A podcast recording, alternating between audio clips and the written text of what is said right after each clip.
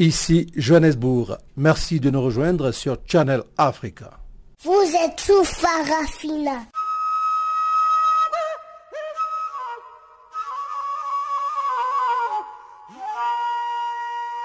Farafina. Farafina. Terre de soleil.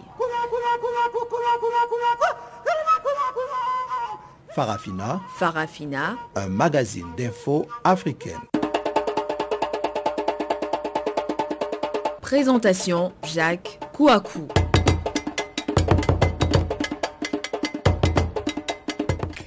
Sénégal, la tension a grimpé d'un cran ce jeudi aux abords de l'Assemblée nationale et dans plusieurs rues de Dakar, la capitale. Plusieurs Sénégalais manifestaient contre le projet de loi sur le parrainage. Au Tchad, euh, cette, association de la société civile demande aux parlementaires de rejeter le projet de constitution présenté par le gouvernement.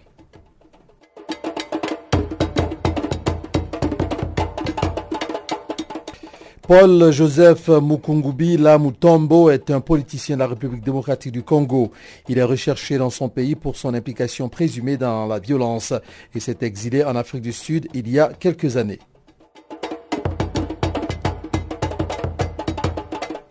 Voici là quelques titres que nous allons décortiquer pour vous dans la partie magazine qui va intervenir juste après le bulletin d'information que vous présente maintenant Guillaume Cabissoso.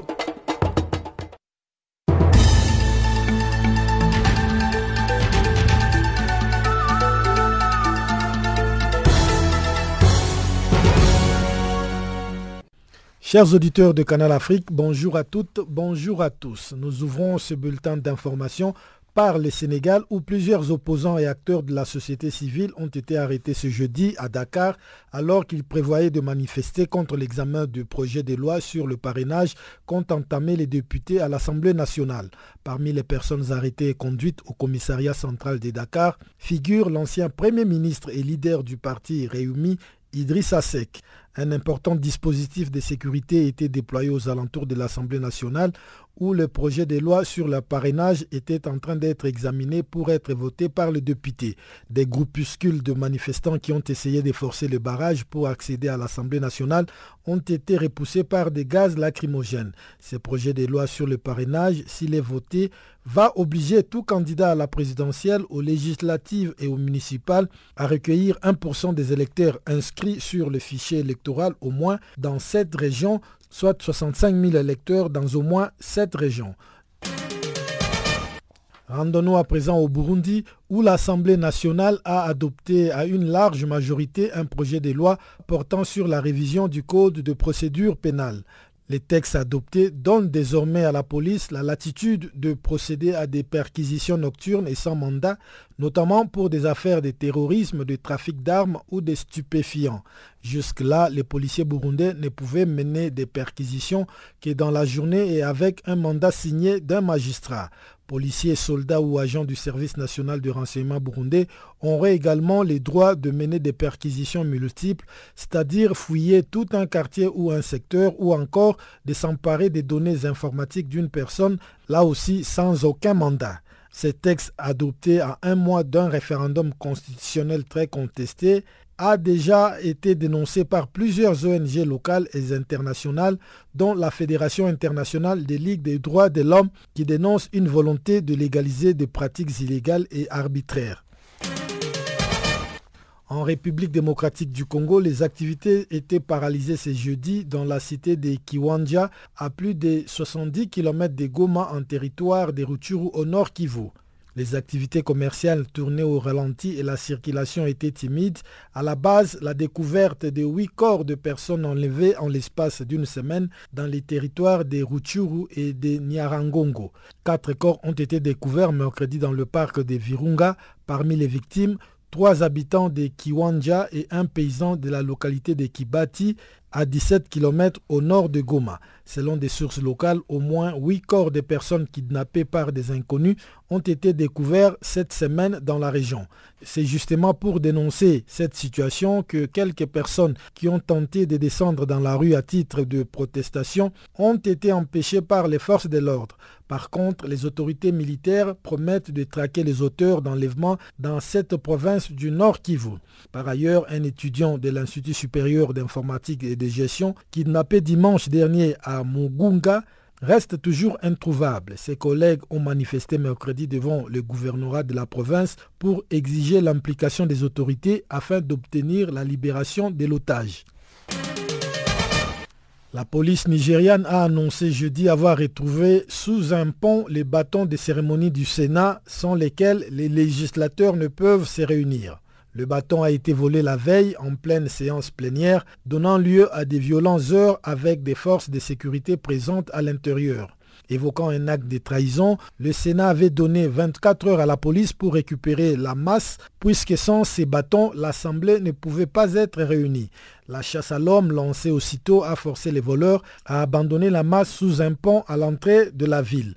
Les soupçons s'étaient portés dans un premier temps sur un sénateur proche du président Mohamedou Bouhari récemment suspendu pour s'être opposé aux échéances électorales décidées par la majorité de ce père.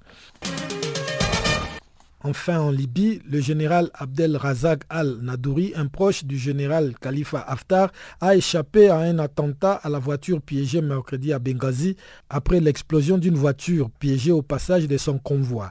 Personne de ses accompagnateurs ou gardes du corps n'ont été blessés dans l'attaque qui a néanmoins fait deux victimes civiles. Abdel Razak al-Nadouri a accusé plus tard des cellules terroristes d'être derrière cette tentative d'assassinat qui intervient selon lui après la défaite de ces groupes terroristes à Benghazi. Cet attentat coïncide avec une vague de rumeurs sans précédent sur l'état de santé du maréchal Haftar, l'un des principaux protagonistes de la crise en Libye, hospitalisé depuis plusieurs jours à Paris, où il aurait subi une attaque cérébrale ou cardiaque selon plusieurs médias libyens et étrangers. Fin de ce bulletin d'information. Je vous laisse avec Jacques Kouakou pour la suite de notre programme.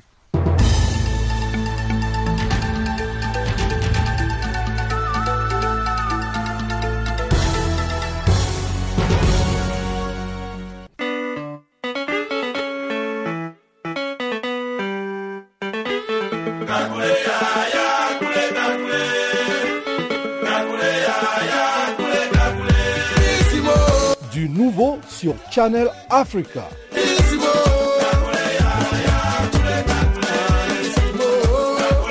Farafina, votre programme en français, change d'horaire sur nos différentes plateformes. À partir du 1er novembre 2017, retrouvez-nous de 16h à 17h en temps universel sur DSTV, canal 802 et sur Internet live streaming à l'adresse www.channelafrica.co en ondes courte et sur le satellite, retrouvez-nous tous les jours à la même heure, 16h à 17h en temps universel, mais aussi en rediffusion de 23h à minuit. Channel Africa.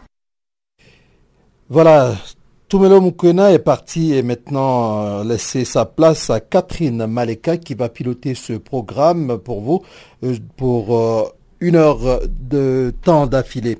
Eh bien, commençons notre page, euh, à ouvrir notre page magazine avec le Sénégal pour dire qu'au Sénégal, la tension a grimpé d'un cran ce jeudi aux abords de l'Assemblée nationale et dans plusieurs rues de Dakar, la capitale.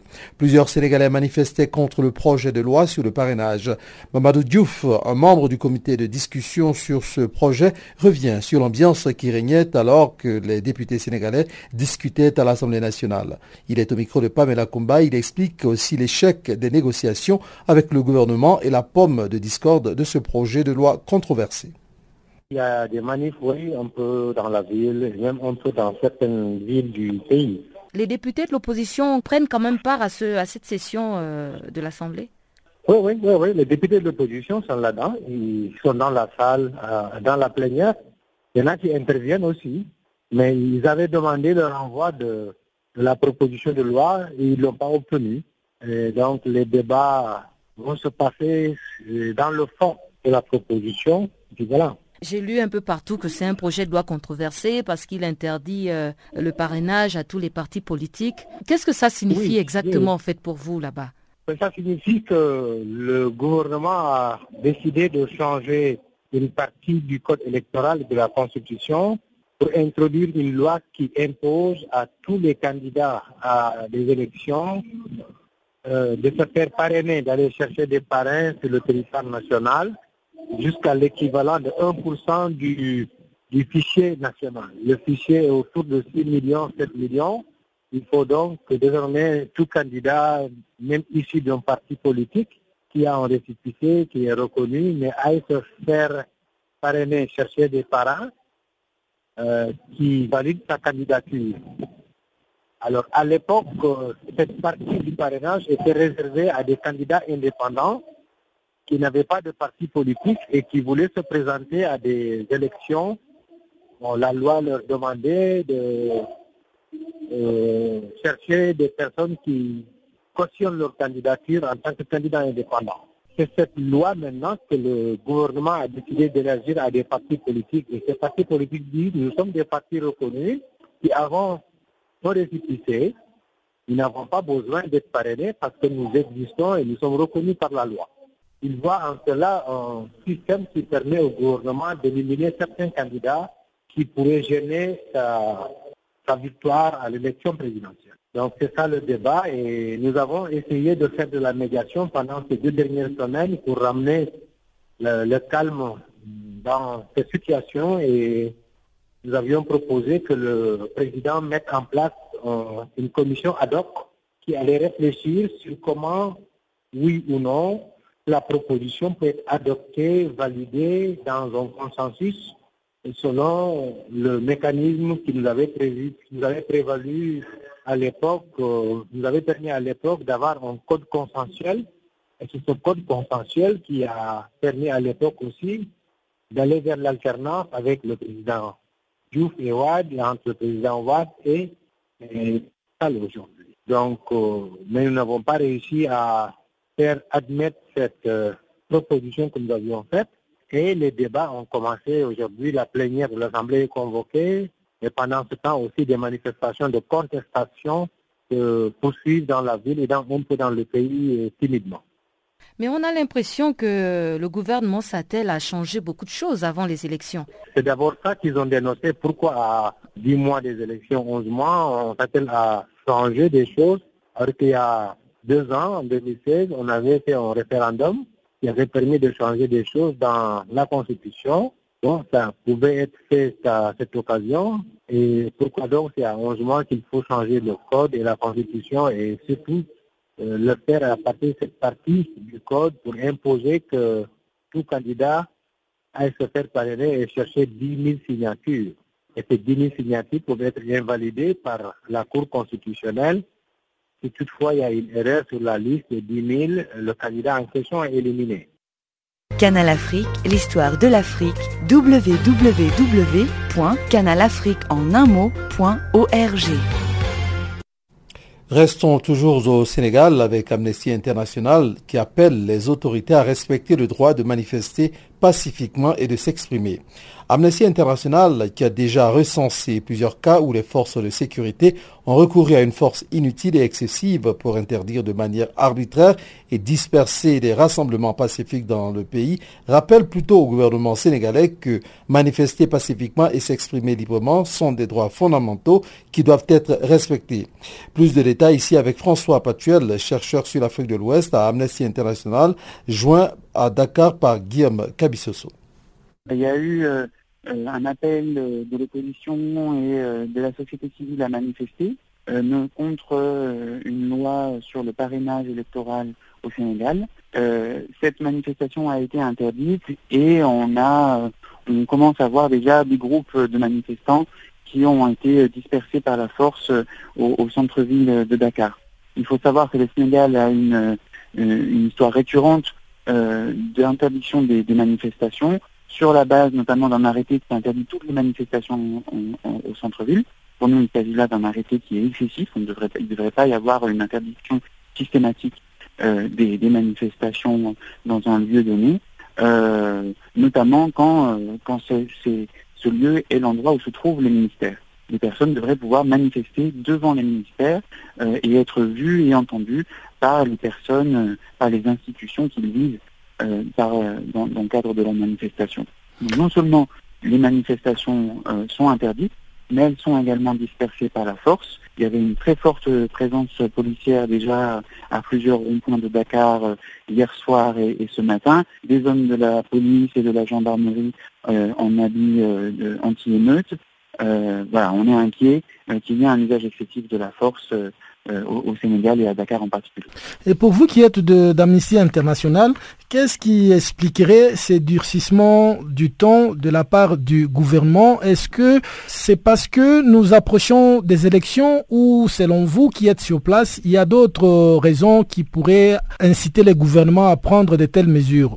Le, fait est que le Sénégal euh, interdit régulièrement des, manifestations, que ce soit de l'opposition ou de, de, la société civile, et comme on approche d'un contexte électoral où la société civile et l'opposition sont de plus en plus mobilisées, il y a euh, cette accélération euh, des interdictions des manifestations et euh, de la dispersion de, manifestants pacifiques.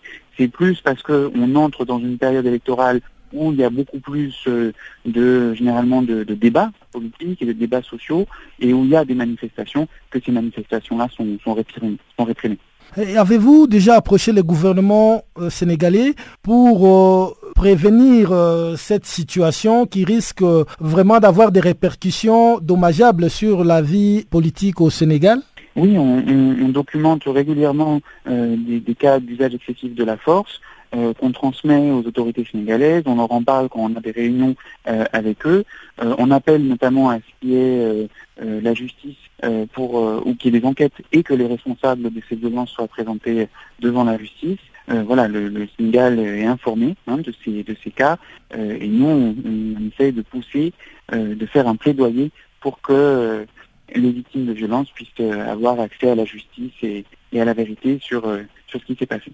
Mais comment expliquez-vous que malgré ces appels à l'ordre au gouvernement sénégalais, la situation semble s'empirer de plus en plus? Écoutez, c'est assez difficile de répondre à, cette question. Nous, ce qu'on peut faire, c'est euh, à chaque fois qu'il y a des arrestations, des, manifestations qui sont non autorisées euh, et l'usage excessif de la force pour disperser euh, des manifestants pacifiques, nous, on, ne peut que renforcer notre message auprès des autorités. Ce qu'il faut faire, c'est que la communauté internationale aussi interpelle les autorités sénégalaises sur les, les interdictions de manifestation et sur l'usage excessif de la force dans les, manifestations. Et il faut que cette pression existe. Ne pas autoriser les gens à manifester de manière pacifique, c'est une violation de leurs droits euh, à, la de, rassemblement pacifique. Euh, et il faut que ce droit-là soit respecté. Manifester, c'est un droit, c'est certainement pas un privilège. Farafina. Farafina. Terre de soleil. Farafina. Farafina. Un magazine d'infos africaine. En République démocratique du Congo, des organisations de défense des droits de l'homme appellent la communauté internationale à s'impliquer pour que les victimes des massacres dans le Kassai retrouvent la justice. Ces organisations affirment que les massacres du Kassai ont été perpétrés par des groupes soutenus par des éléments issus de forces de sécurité, dont l'armée et la police, et que tout a été bien planifié pour des motivations politiques et ethniques. Depuis Kinshasa, voici la correspondance de Jean-Noël Bamouezé. Toutes ces affirmations sont contenues dans un rapport que ces organisations de défense des droits humains ont publié ici à Kinshasa.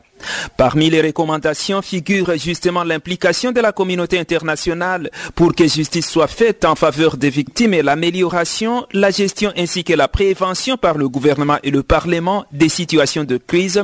Écoutons plutôt le président de l'Association africaine pour la défense des droits de l'homme, Jean-Claude Katende, sur les grandes lignes du rapport. Ce rapport confirme effectivement qu'il y a eu massacre en République démocratique du Congo dans la région du Kassai. Ce n'est plus un doute. Et nous avons voulu, lors de la présentation de ce rapport ici à Kinshasa, associer certains témoins ou certains proches des victimes pour qu'ils puissent témoigner et confirmer qu'ils ont perdu des êtres chers dans ces massacres. Deuxième élément important, c'est que ces massacres ont été perpétrés par des groupes bien connus, notamment le groupe la milice Banamura, constitué des peuples des ethnies Chokwe, Pende et autres. Et cette milice a été appuyée par les éléments des forces armées de la République démocratique du Congo, de la police nationale congolaise en termes d'armes, mais aussi en termes de conseils. Au-delà de ce groupe, il faut souligner aussi qu'il y a eu le groupe Kamwina Sapo, qui a aussi participé à la perpétration de ces massacres dans la région du Kasaï. Un autre élément important qui est révélé dans ces rapports, c'est que ces massacres ne sont pas un fait du hasard.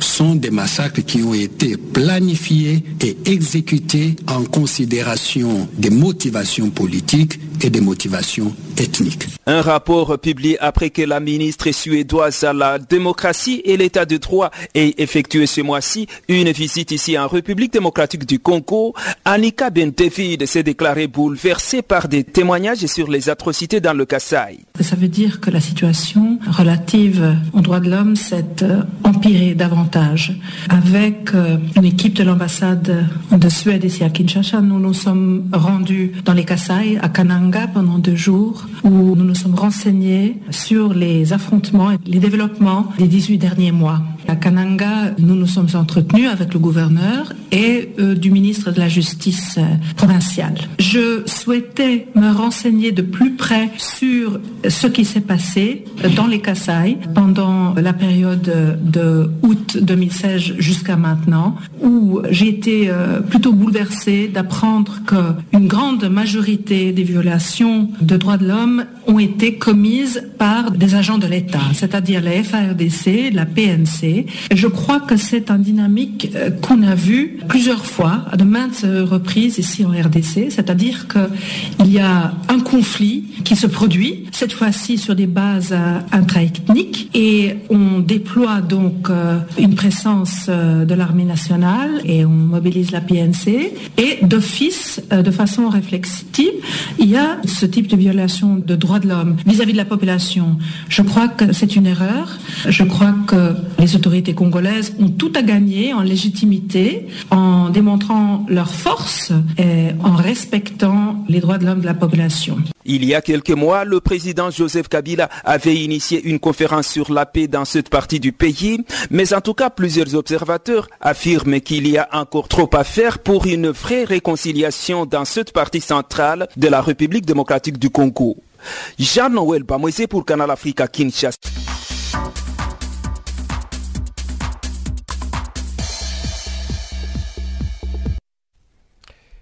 Parlons maintenant, restons toujours en République démocratique plutôt, euh, pour dire qu'après l'échec de la motion de défiance initiée la semaine dernière par un député congolais contre le ministre de la Défense en République démocratique du Congo, suite à la persistance de l'insécurité dans l'Est du pays, les associations féminines se disent choquées de l'annulation de l'échec de cette motion. La société civile parle, elle, d'une certaine complicité, alors que la jeunesse appelle les députés à dépasser leur appartenance politique pour l'intérêt général du peuple. Détail Gisèle Kaimbani. Les députés nationaux devraient aller au-delà des clivages politiques majorité-opposition quand il s'agit d'une question d'intérêt commun de la population.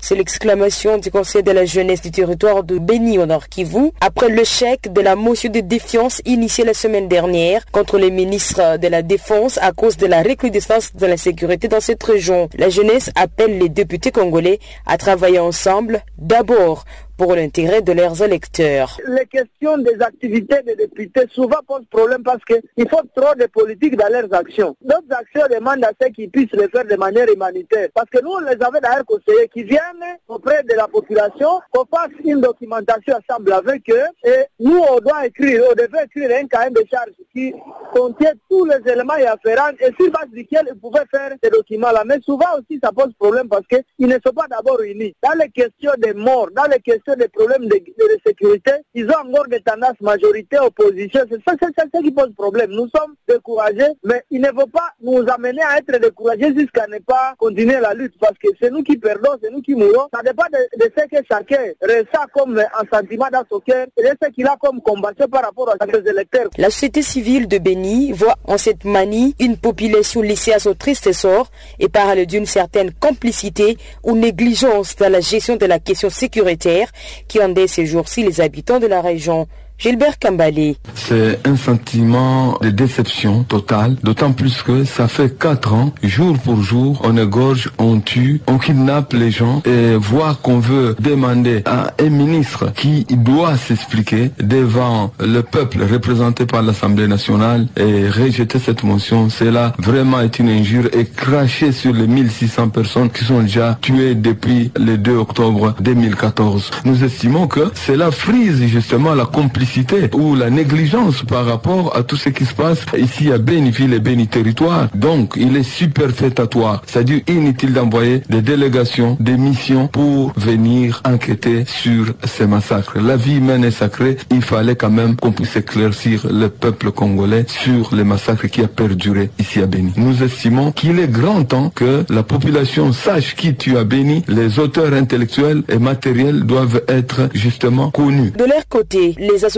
féminines condamnent que ce soit une femme qui ait demandé l'annulation de cette motion parlant d'une matière secret défense. Maître Nelly s'est dit choqué. Je suis choquée pourquoi? Parce que je voudrais ici m'exprimer en tant que femme. Je me dis que celle par qui on est passé pour en fait faire échec à un acte, je dirais noble, est une femme. Une femme qui connaît les souffrances de la population, qui connaît les souffrances d'une mère, d'une mère qui a accouché son fils et qui à un moment ne sait pas voir son fils grandir parce que soit elle sera égorgée, soit cette maman-là se verra euh, dans la rue en train de déambuler tous les jours, comme on, on le sait, ces femmes qui sont des déplacés internes, qui se déplacent de village à village cherchant où s'abriter et cherchant où avoir, disons, la paix. Je suis très choquée. Parfois, je, je, je, je manque les mots. Je manque les mots pourquoi? Parce que je me dis que c'est pas croyable. C'est quelque chose qui étonne. Je pense aussi qu'à un certain moment, si on ne sait pas bien faire sa politique, on risque de brûler tout un village. Imaginez que ce soit une femme qui le dit. Une femme qui comprend la maternité, si c'est quoi. Des femmes qui ont été égorgées à Béni, dans un centre hospitalier. Des femmes qui aujourd'hui ne savent pas où aller, qui sont en train d'errer parce qu'elles n'ont pas de toit. Des enfants qui ne savent pas aller à l'école à Béni. Je, suis en train de, de le voir comme ça. C'est quelque chose qui choque et je voudrais demander à la DEPI de revoir un peu ce qu'elle a fait. Parce que cela la suivra toute sa vie. C'est le député Mouindo Zangui, élu du Nord Kivu, qui a initié cette motion de défiance vu les cas d'insécurité de présumé ADF qui tue dans la région de Béni par armée blanche depuis plusieurs années maintenant. Et cette motion a été rejetée depuis Goma, Gisèle Kaimbani, pour Canal Afrique.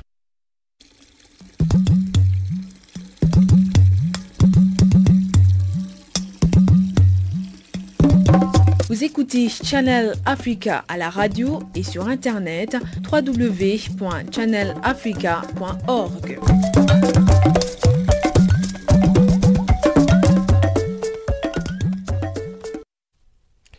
Le temps est arrivé pour nous de marquer une pause musicale avant d'arriver au bulletin économique qui vous sera présenté par Pamela Kumba. Aujourd'hui, nous aurons droit à écouter encore Soul to Soul, euh, Sauti Soul et qui va nous chanter Mélanine. On y va tout de suite.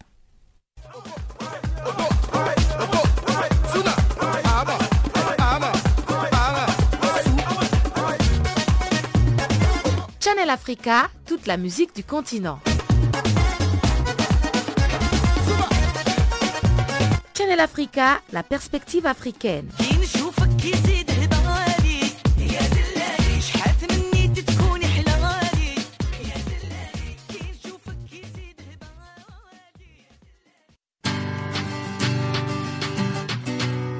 When a good girl gone bad, what you gonna do? Run, go meet a dad. you know what do. Well, this is all. But the ranking what best, y'all. Watch this. Love confession. Why She's a heartbreaker. She bend over backbreaker, steaming hot water vapor. I wanna date her. She's a heartbreaker. She bend over backbreaker, steaming hot water vapor. I wanna date her. So tell me why you do me so. So tell me why you do me so. Girl, me never let you go. So tell me why you do me so. Tell me why you do me so. Charlie, me never let you go. Tell me never let you go. Me spend all me money, spend all me cash. Call you me honey, but you threw me pon trash. And you think say me gon' leave you like that? No way. Why you do me like that, yeah? Girl, I'm waiting on you. Even if them hating on you. Never send them go. In my life, I've never seen melanin so dark. You're a queen of the dance floor. Night socialite when I rubby scene, baby. Would you put me in your diary? In my life, I've never seen melanin so dark. You're a queen of the dance floor. Night socialite when I rubby scene, baby. Would you put me in your diary? She's a heartbreaker. She bend over backbreaker. Steaming hot water vapor. I date her. She's a heartbreaker. She bend over backbreaker. Steaming hot water vapor. I wanna date her. So tell me why you do me so. So tell me why you do me so. Baby, me never let you go. Girl, me never let you go. So tell me why you do me so.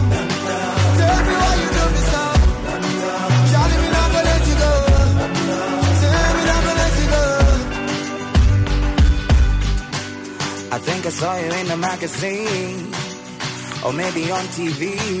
Looking me up close when you queen, you're a queen. And if you know me well, you know I don't kiss and tell. But I want you to myself, baby. In my life, yo, me never seen melanin so dark. You're the queen of the dance floor. Night social life on the legacy, baby. Won't you put me in your diary? In my life, me never seen so. You're the queen of the dance floor. On the baby. You put me in your? She's a heartbreak. She bend over backbreak. Steaming hot water vapor. I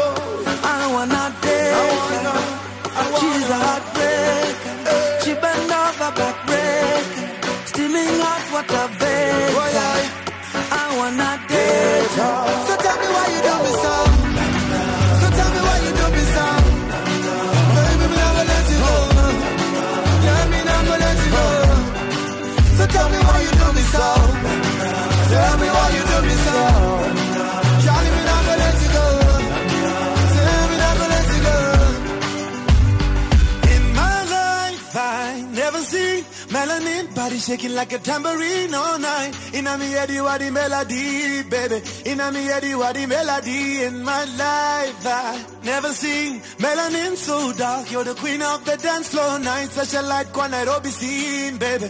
Won't you put me in your diary? Heartbreaker, she bend over backbreaker, steaming hot water vapor. I wanna date ya. Yeah. She's a heartbreaker. She bend over backbreaker. Steaming hot water vapor. I wanna date ya. Yeah, yeah, yeah, yeah.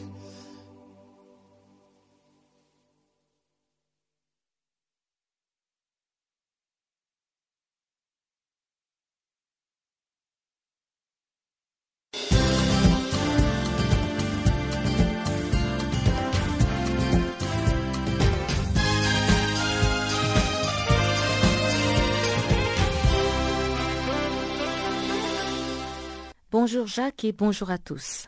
Commençons avec ce rapport de la Banque mondiale. La croissance économique va rebondir en Afrique subsaharienne à 3,1% en 2018. C'est ce que prévoit la Banque mondiale dans un rapport publié mercredi. Le rapport semestriel intitulé Africa Pulse estime qu'en 2019 et 2020, la croissance économique africaine devrait encore grimper à 3,6%. L'économiste en chef de la Banque mondiale pour l'Afrique, Albert Zefac, a expliqué lors d'une conférence de presse que la croissance démographique de l'Afrique subsaharienne s'élève à 2,7%, donc la croissance économique est tout juste suffisante pour que le revenu par tête augmente légèrement. Le rapport précise que plusieurs pays se distinguent cependant par leur dynamisme, à savoir la Côte d'Ivoire et le Sénégal en Afrique de l'Ouest, le Rwanda, l'Éthiopie et la Tanzanie en Afrique de l'Est, avec tous des taux de croissance supérieurs à 6% par an. Ces pays tirent les fruits de leurs efforts de diversification économique et des investissements dans les infrastructures, tandis que l'Afrique centrale stagne de ses matières premières. Dans le secteur agro-industriel, la filière coton du Burkina Faso bénéficiera d'un appui financier de 14,614 milliards de francs CFA de la part du gouvernement. C'est ce qu'a indiqué mercredi la ministre burkinabé de l'économie et des finances, Rosine Koulibaly.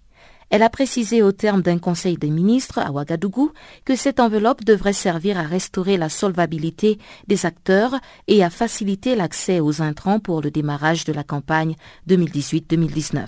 Il s'agit d'un appui exceptionnel du gouvernement qui traduit l'importance stratégique du secteur du coton pour l'économie nationale et sa contribution à l'amélioration des conditions de vie des populations, notamment en milieu rural.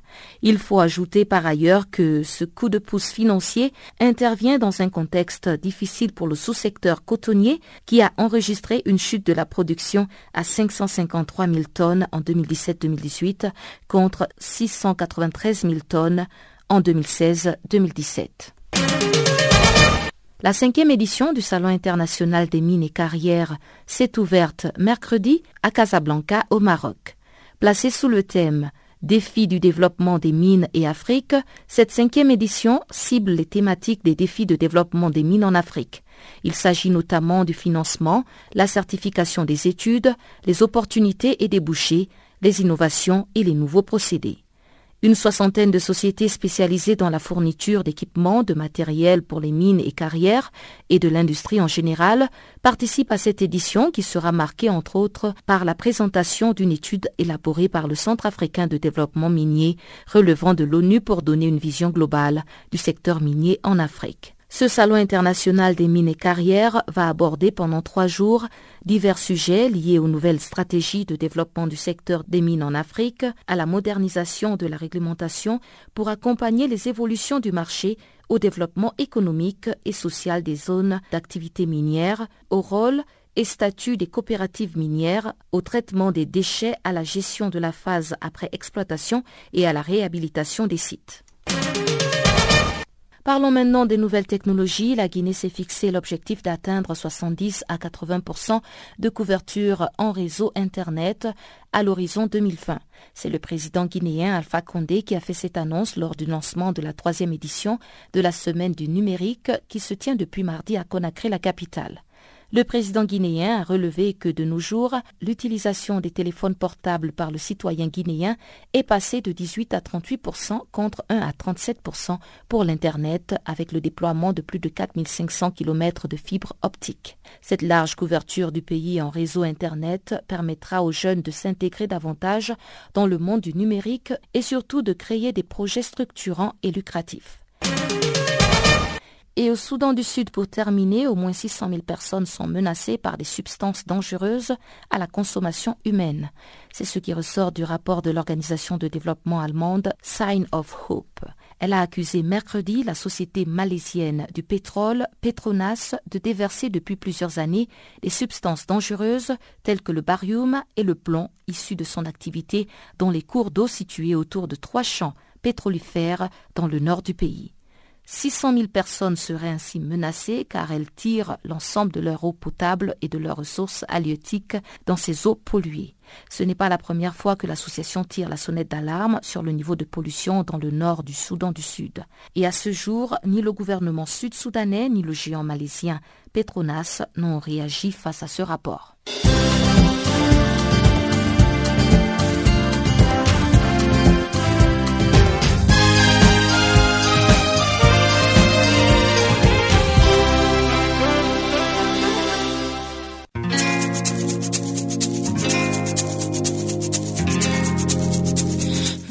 Écoutez Farafina, un programme en français sur Canal Afrique émettant de Johannesburg. Pour vos réactions à nos émissions, écrivez-nous soit à l'adresse électronique suivante farafina.channelafrica en un seul mot, ou envoyez-nous un SMS au numéro qui suit 00 27 833 81 56 59.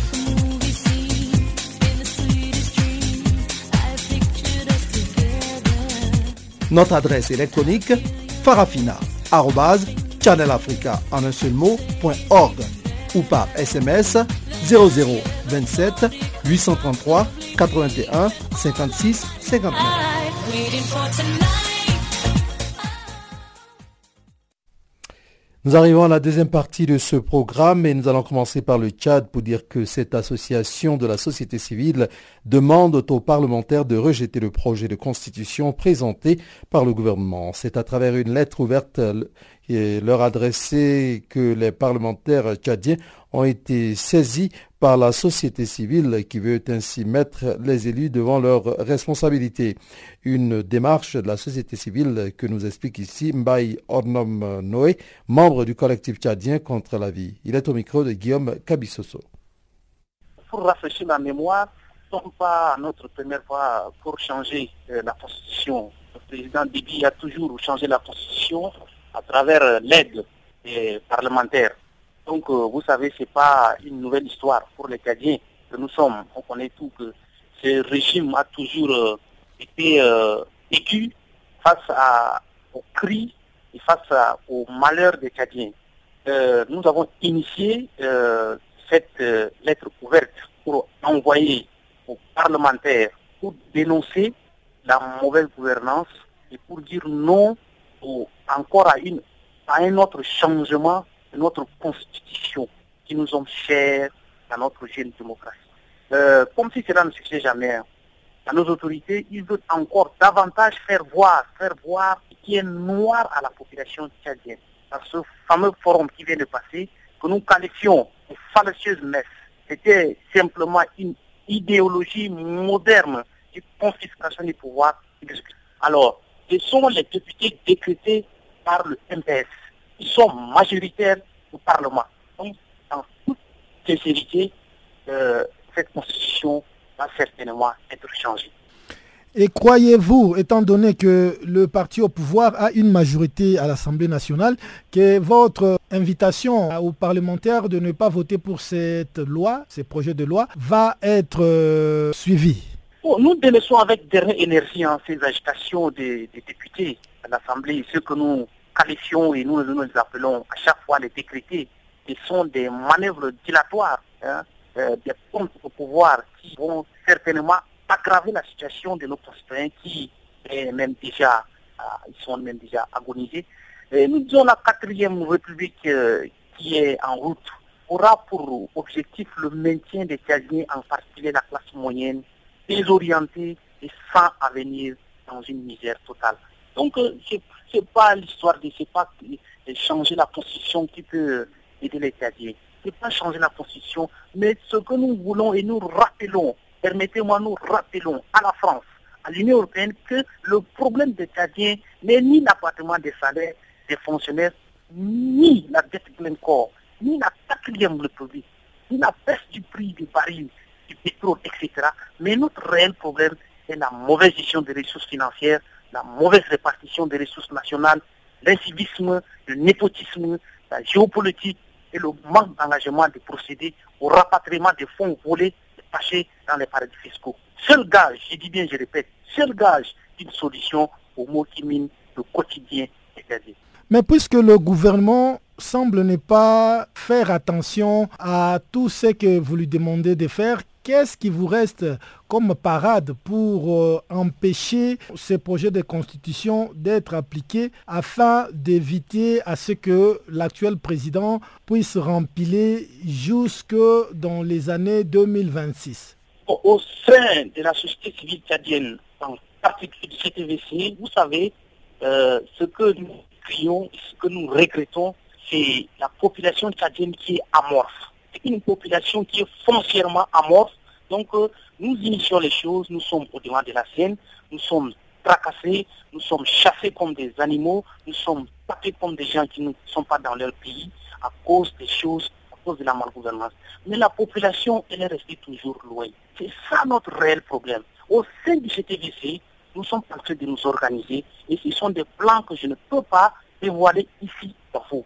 Ce sont des plans internes. Nous sommes en train de travailler pour vraiment mettre euh, des parages à certaines lois de ce pays. Bonjour, je m'appelle euh, Papa Wimba. Take hand. Show me the way I can go. Take hand. Canal Africa. Parlons Niger à présent. Les autorités nigériennes ont décidé de fermer jusqu'à nouvel ordre le campus universitaire de Niamey et toutes ses cités annexes. Une décision qui intervient après euh, de violents heurts entre forces de l'ordre et étudiants qui ont barricadé mercredi les voies qui mènent à l'université en guise de protestation contre la non-satisfaction de leurs revendications. Voici ici des précisions avec notre correspondant Abdul Razak Idrissa depuis Niamey. C'est en début d'après-midi, ce mardi, alors que les affrontements se poursuivaient encore, que le ministre des Enseignements supérieurs, Yaouza Sadissou, a annoncé à travers un communiqué la décision de la fermeture du campus universitaire de Niamey. la décision de fermer le campus euh, euh, jusqu'à nouvel ordre résulte euh, des mouvements de violence qui se sont déroulés au niveau de l'université de Niamey. Alors, il va falloir euh, fermer le campus, que la stabilité, la paix revienne. Sur le territoire du campus. Mais nous n'avons pas fermé les facultés, nous n'avons pas fermé le restaurant universitaire. Et les bus vont assurer régulièrement le transport pour permettre à ceux qui le de continuer à étudier. Un bilan provisoire annoncé dans le même communiqué fait état de six véhicules vandalisés au niveau du rectorat ainsi que des dégâts importants sur son bâtiment principal. Du côté des étudiants, l'on dénombre plusieurs arrestations et des blessés. Sita Gabiri, secrétaire général de l'Union des étudiants nigériens à l'université de Niamey. Il y a une centaine de camarades qui ont été arrêtés. Par rapport aux blessés, il y a quatre blessés graves qui ont tous été victimes d'un tir tendu comme ça a été le cas euh, pour Bagalé. Cette mesure que le gouvernement vient de prendre de fermer la cité universitaire, c'est un schéma classique, c'est-à-dire que aujourd'hui le gouvernement est prêt à voir des étudiants qui ont quitté 1400 km pour se rendre à Niamey dans la rue. Parce que c'est de cela qu'il s'agit. Il n'est pas évident que tout le monde ait un parent, un parent chez qui il peut loger. Et donc, même les cités annexes sont concernés par cette mesure drastique. Ça veut dire qu'on a envoyé aujourd'hui les camarades, les, camarades dans la vie, tout comme euh, euh, des délinquants. On peut se comporter vis-à-vis des délinquants. Et dans ces conditions, on leur demande de venir étudier. Quelqu'un qui ne sait pas comment il a passé la nuit, s'il a mangé ou pas, et vous lui dites de venir, de venir euh, étudier. Et moi, je suis convaincu que personne avec euh, cette répression barbare et sauvage que nous avions subie, aucun étudiant ne va se permettre de pouvoir partir à la fac, composer un examen ou bien faire cours tout simplement. Nous pensons que nous ne sommes pas autant des empires, que nous sommes dans un état démocratique et que les uns et les autres doivent mettre de l'eau dans leur vin et de donner des réponses concrètes aux revendications que nous posons. Parce qu'on n'a pas demandé le ciel, on n'a pas demandé la ligue, on demande le minimum. Et ce minimum-là, c'est ce que le gouvernement doit créer les conditions de pouvoir honorer et ça va nous éviter toutes ces violences-là inutiles. La manifestation qui a tourné en ces heures ce mardi avait pour but de répondre à un mot d'ordre de la structure nationale des scolaires pour exiger la satisfaction d'un certain nombre de revendications dont la principale est la réhabilitation de cinq dirigeants syndicaux des étudiants exclus par le conseil de l'université en mars dernier. Razak Idrissa, à Niamey pour Canal Africa. Canal Afrique, l'histoire de l'Afrique,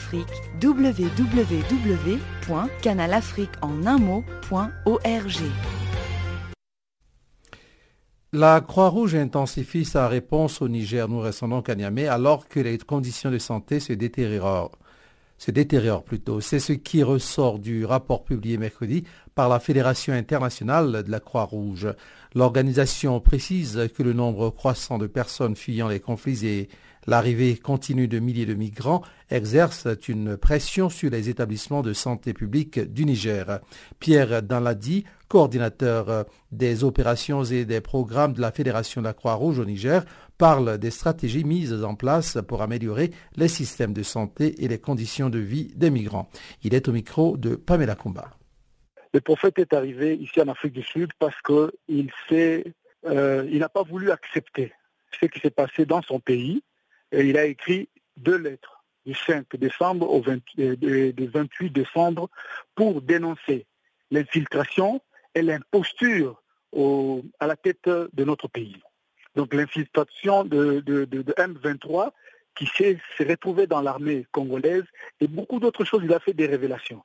Et c'est comme ça que le gouvernement, euh, le régime euh, dictatorial de, Kinshasa est allé dans sa résidence et a massacré les gens comme vous l'avez su le 30 décembre et les gens ont manifesté et on a tiré sur les manifestants. Voilà que le prophète a été a quitté le pays pour venir chercher l'asile politique en Afrique du Sud. Malheureusement, ceux qui pensaient que l'Afrique du Sud pouvait l'aider, comme euh, tout, celui qui vient demander l'asile politique, il y a eu euh, tout ce qu'il y a eu. On a envoyé euh, les mandats d'arrêt international par, par l'Interpol. Il sera arrêté et on l'amènera au tribunal. Le tribunal va demander qu'il puisse, payer une caution qui, pour permettre au gouvernement de Kinshasa de donner de preuves de tout ce qu'il avait fait comme accusation. Malheureusement, tous les chefs d'accusation, euh, toutes les chefs d'accusation, le gouvernement de Kinshasa n'a pas su donner ses preuves et la justice sud-africaine a donné raison au prophète Mukumbila et a demandé aux hommes de, lui donner euh, l'asile politique, chose que le homme a refusé. Et les avocats ont amené l'histoire à la haute cour. Ça va prendre deux ans. La haute cour va maintenant rendre son jugement et demander à Omafeuse de donner l'asile politique au prophète, Omafeuse va refuser. Il y aura même un ordre qui va sortir de, la haute cour. Le Omafeuse va refuser pour dire que lui, il est en train de préparer l'extradition du prophète et pourtant, cette histoire d'extradition avait pris fin le 15 mai 2015 au niveau du tribunal de Johannesburg. Voilà que jusqu'aujourd'hui, le prophète n'a pas un document, n'a pas l'asile politique et euh, il vit dans l'insécurité, ce qui rend révoltant parce que nous avons su, euh, ici en Afrique du Sud, un criminel de guerre comme le général euh, Faustin Kayumba a pu avoir l'asile politique et pourtant il a trois mandats d'arrêt internationaux, un, mandat de la France, d'Espagne et du Rwanda. Mais ce même monsieur, il est ici en Afrique du Sud, il a l'asile politique. Pourquoi pas le prophète Mukungubila, qui n'est pas un criminel de guerre? Voilà notre problème. Alors, est-ce que à ce jour, Omafeuse vous a donné une autre explication que celle de l'extradition, puisqu'elle avait déjà été euh, réglée par euh, la justice? Mais c'est ça même le problème. Omafeuse ne nous donne pas une autre explication si ce n'est euh, extrader le prophète Mukungubila. Or, tout le monde le sait, s'il faut aller même au magistrat de côte de, Johannesburg, tous les documents sont là le prophète a gagné le procès. Pourquoi on doit revenir sur quelque chose qui avait déjà pris fin? C'est pourquoi nous sommes en train de dire que c'est un complot, parce que nous ne comprenons absolument plus rien. Hein. Qu'est-ce qu'on est en train de chercher? Pourquoi Qu'est-ce que le prophète Mukungubila a fait euh, au gouvernement sud-africain? Parce que le gouvernement sud-africain a pris même des avocats pour euh, euh, traiter le dossier du prophète Mukungubila. Le Mukungubila, qu'est-ce qu'il a fait? Qu'est-ce qu'il a, Quel crime il a commis sur le sol sud-africain? Il est venu en Afrique du Sud parce que l'Afrique du Sud est un pays qui a signé la Convention de Genève. Est-ce que réellement l'Afrique du Sud a signé la Convention de Genève quand nous regardons le cas qui concerne le prophète Joseph Mukungubila Alors, mais quelles sont vos attentes aujourd'hui par rapport euh, à la nation arc-en-ciel et euh, pourquoi pas au public euh, qui vous écoute? Ben, nous sommes en train de demander que le gouvernement sud-africain puisse être clair. S'il ne veut pas du prophète Joseph Mukungubila sur, sur le sol sud-africain, c'est bon de lui demander, voilà, quitter notre pays, va chercher la vie dans un autre pays, parce que ici, le prophète Mukungula, c'est un homme politique. Il a un électorat au pays. Il est devenu euh, demandeur d'asile. C'est parce qu'il est en train de se battre pour son pays. Personne ne peut accepter ce qui se passe au Congo. Les Sud-Africains eux-mêmes n'ont pas accepté l'apartheid.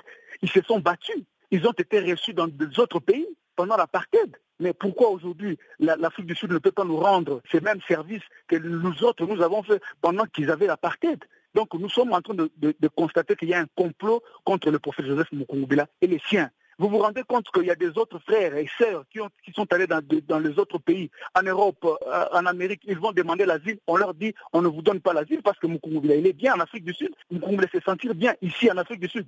Mais il est pris en otage. Comment on peut refuser l'asile aux, gens qui ont fui, qui ont échappé à la mort, certaines C'est vraiment euh, intolérable, inacceptable même. Africa, oh, yeah. Africa, oh, Africa, Africa, Africa, Africa. Je m'appelle Salif Keita. Vous écoutez Channel Africa.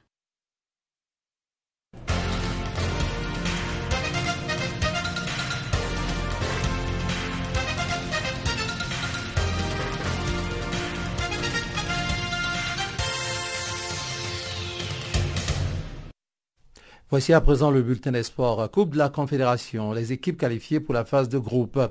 Le tour de cadrage retour de la Coupe de la Confédération s'est achevé le 18 avril 2018 sur les qualifications notamment de Cara du Congo, Williamville de Côte d'Ivoire, Djoliba du Mali, de Raja de Casablanca au Maroc, Renaissance Berkane du Maroc, ASEC Mimosa de Côte d'Ivoire, AS Vita Club de RD Congo et USM Alger de l'Algérie. Voici ici quelques résultats de ces derniers matchs. Aqua United du Nigeria contre Al Hilal du Soudan 3 1 et il y avait eu 0-2 au match aller Al Hilal au bid du Soudan, UD Songo du Mozambique score 2-1 match aller 1 à 3. Kara du Congo, Saint-Georges, Éthiopie 1-0, euh, match aller 4-3. Costa de Sol, Mozambique, Rayon Sport Rwanda 2-0, match aller 0-3 à l'aller. Deportivo Nifang, Guinée équatoriale, William de Côte d'Ivoire 2-1. Match aller 0 à 2. Il faut préciser que le tirage au sort de la phase de groupe de la Coupe de la Confédération aura lieu le 21 avril au Caire. Les, les 16 qualifiés seront repartis dans quatre poules de quatre équipes. Les deux premiers de chaque poule disputeront les quarts de finale du tournoi. Junior NBA 2018, les meilleurs joueurs représenteront l'Afrique au championnat du monde.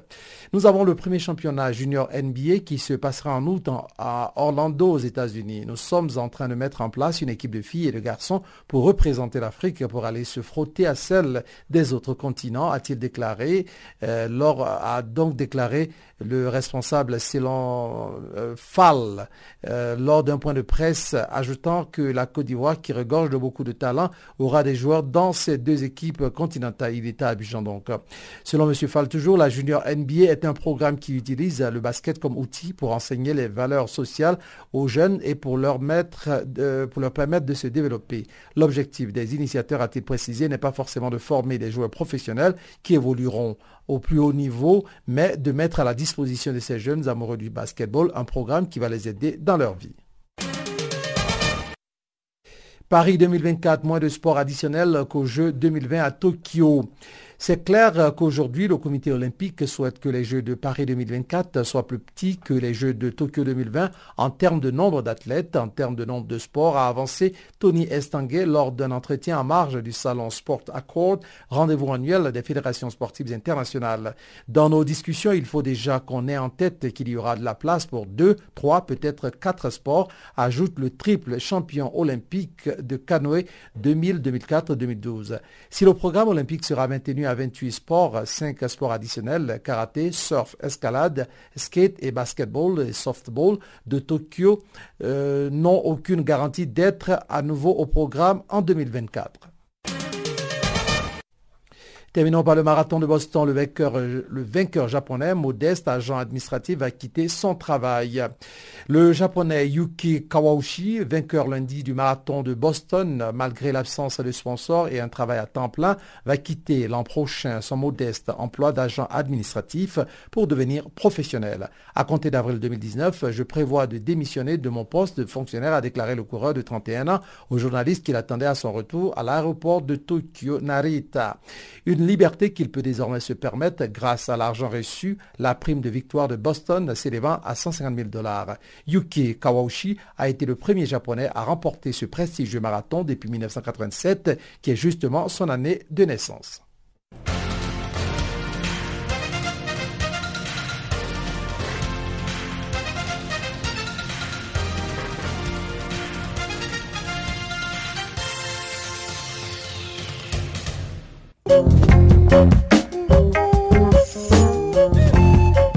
Farafidance est terminé pour aujourd'hui. Nous vous disons simplement merci d'être resté avec nous jusqu'à ce moment.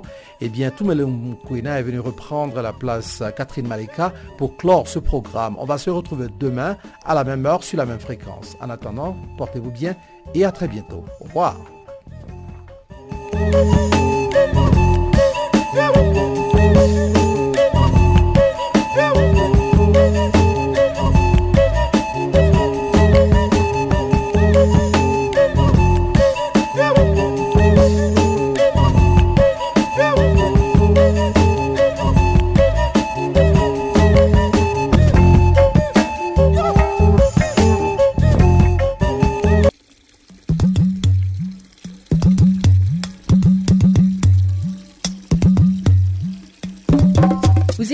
Channel Africa à la radio et sur internet www.channelafrica.org.